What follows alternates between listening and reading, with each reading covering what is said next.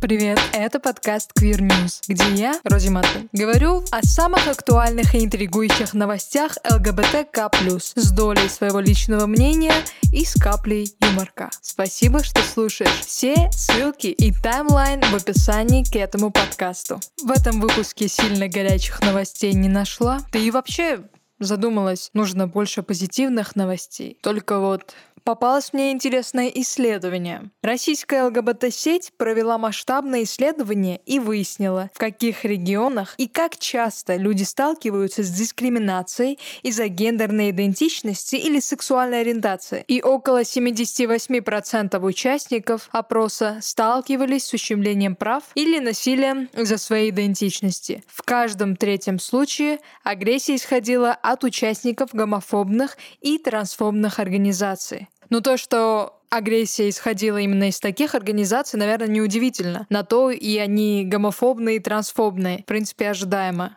Они настроены на негатив изначально. И согласно этому исследованию, где приняли участие 3,6 тысяч человек, наиболее уязвимы перед дискриминацией и насилием ЛГБТК плюс подростки. Каждый пятый несовершеннолетний участник опроса подвергался насилию физическому. И около 5% рассказали о сексуальном домогательстве. И лидирует по количеству подобных случаев Дальний Восток. Четверть респондентов, обратившихся в полицию для защиты своих прав, утверждают, что их заявления не были приняты.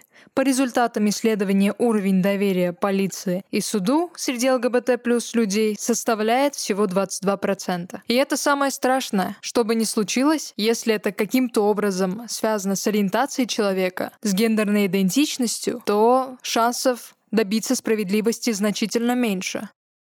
Новость от News 17 октября. Кто не знает, есть такой э, ЛГБТ-кинофестиваль, называется «Бок о бок». Так вот, 14-й фестиваль пройдет с 11 по 25 ноября этого года, 21 в смешанном формате, офлайн в Петербурге и в онлайн-кинотеатрах. Так вот, смотр этого года отличается широтой не только поднимаемых тем, но и выбранных авторами визуальных средств. Здесь и рисование, анимация, и квадратная арт-драма, и по нетфликовски по яркая комедия. Журналист, сценарист и режиссер Дима Борченков рассказывает о самых цепляющих короткометражках, которые вы сможете посмотреть уже совсем скоро. Ссылка в описании, это будет вторая новость. Нажми, там есть трейлеры с описанием. Я посмотрела несколько трейлеров. Мне понравилось, что действительно очень разные темы поднимают. И анимация — это ощущение в животе, первое по списку, очень сильно зацепила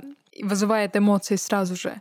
Чисто потому, как это нарисовано, как передается мысль. Кстати, хорошая новость, о которой везде пишут уже. Мужское государство я ранее упоминала в подкастах. Так вот, в Нижегородской области суд удовлетворил иск прокуратуры и объявил мужское государство экстремистской организацией. Так что в России они больше не смогут вести так называемую свою деятельность.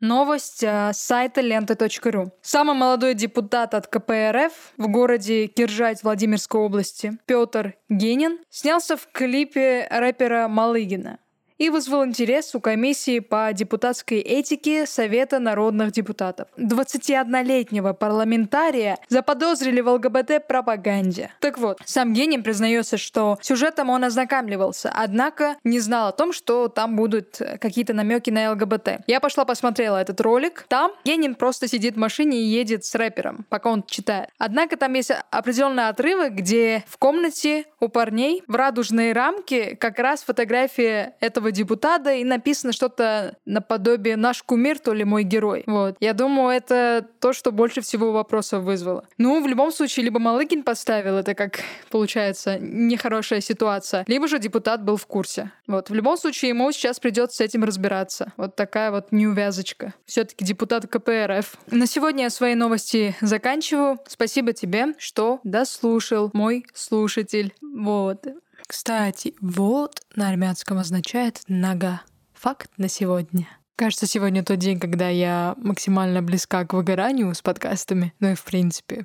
Поэтому, может быть, тебе покажется, что веселья стало меньше, тебе не кажется. Если тебе понравилось, Ну, может, до этого выпуски тебе понравились. Прошу, знаешь, что делать. Ты знаешь, что делать. Там где-то есть сердечко. Надо туда нажать. И тогда я наполнюсь энергией. Спасибо.